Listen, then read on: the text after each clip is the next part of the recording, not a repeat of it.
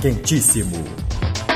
Olá, ouvintes da Rádio Online. Começa agora mais um Quentíssimo com as notícias da semana.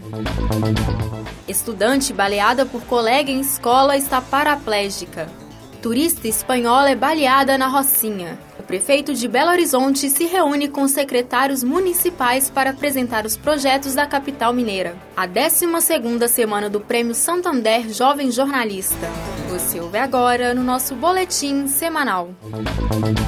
Estudante baleada por colega em escola está paraplégica. Na última sexta-feira, 20 de outubro, um aluno do oitavo ano do Colégio Goiáses, em Goiânia, atirou em seus colegas de classe no intervalo entre duas aulas. Segundo o delegado Luiz Gonzaga Júnior, o autor do crime disse que sofria bullying e que se inspirou em massacres como o de Columbine, nos Estados Unidos, e o de Realengo, no Rio de Janeiro. O jovem de 14 anos é filho de policiais militares e levou para a unidade educacional uma pistola calibre 40 dentro da mochila. O pai do adolescente disse que nunca ensinou o filho a atirar e que ele pegou a arma descarregada sobre o guarda-roupas e a munição em uma gaveta que estava trancada. O aluno, que estava apreendido na Delegacia Estadual de Apuração de Atos Infracionais, foi transferido na segunda-feira para um centro de internação, onde permanecerá de forma provisória, segundo decisão expedida pela Justiça. Isadora de Moraes, de 14 anos, foi uma das vítimas atingidas pelos disparos. Ela sofreu uma lesão na medula que comprometeu em definitivo o movimento das pernas.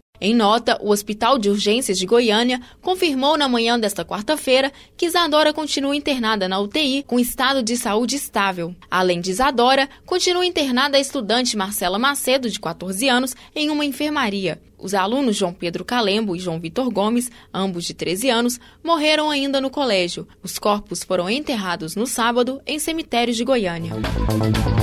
Turista espanhola é baleada na Rocinha. A falta de segurança pública continua afetando o cotidiano no Rio de Janeiro. A turista Maria Esperança, de 67 anos, morreu na última segunda-feira, 23 de outubro. Após ter sido atingida no pescoço, Maria foi socorrida, mas morreu antes de chegar ao Hospital Miguel Couto, na zona sul do Rio. Dois turistas que estavam no carro com Maria relataram que não foram avisados da situação de risco na Rocinha. Em nota, a PM informou que o carro no qual ela estava furou um bloqueio feito pelos policiais e por isso fizeram disparos contra o veículo, e que só constataram que se tratava de uma turista após abordar o carro. Segundo testemunhas que estavam na região, nove tiros foram ouvidos. A Corregedoria da Polícia Militar informou que identificou o policial autor do disparo que matou a espanhola e que, juntamente com a Divisão de Homicídios, estão investigando o caso. No mesmo dia em que a turista foi atingida, outros dois policiais militares foram baleados em uma troca de tiros na comunidade. Um foi atingido de raspão na cabeça e o outro no tórax.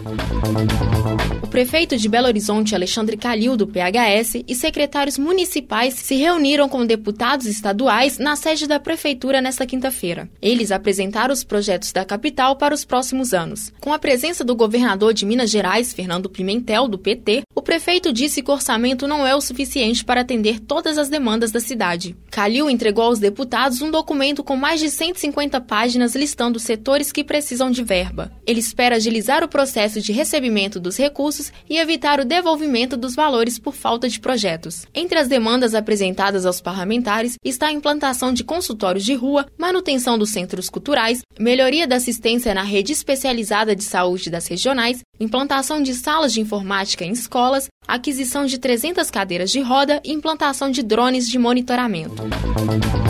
A 12ª semana do Prêmio Santander Jovem Jornalista. Acontece entre os dias 24 a 27 de outubro a Semana Estado de Jornalismo. Criado em 1993 com o intuito de buscar um enfoque diferente, esse é um dos eventos mais tradicionais e dedicados a jornalistas em formação. Junto com esse evento, é promovido o Prêmio Santander Jovem Jornalista. Vence quem produzir a melhor reportagem após o evento. A semana reúne centenas de jovens de todo o Brasil. Eles participam de palestras, workshops e visitas guiadas à redação do jornal Estadão em São Paulo. O tema abordado esse ano é jornalismo em rede. São quatro dias com uma programação desenvolvida para aproximar universitários de profissionais experientes e de fontes em vários setores.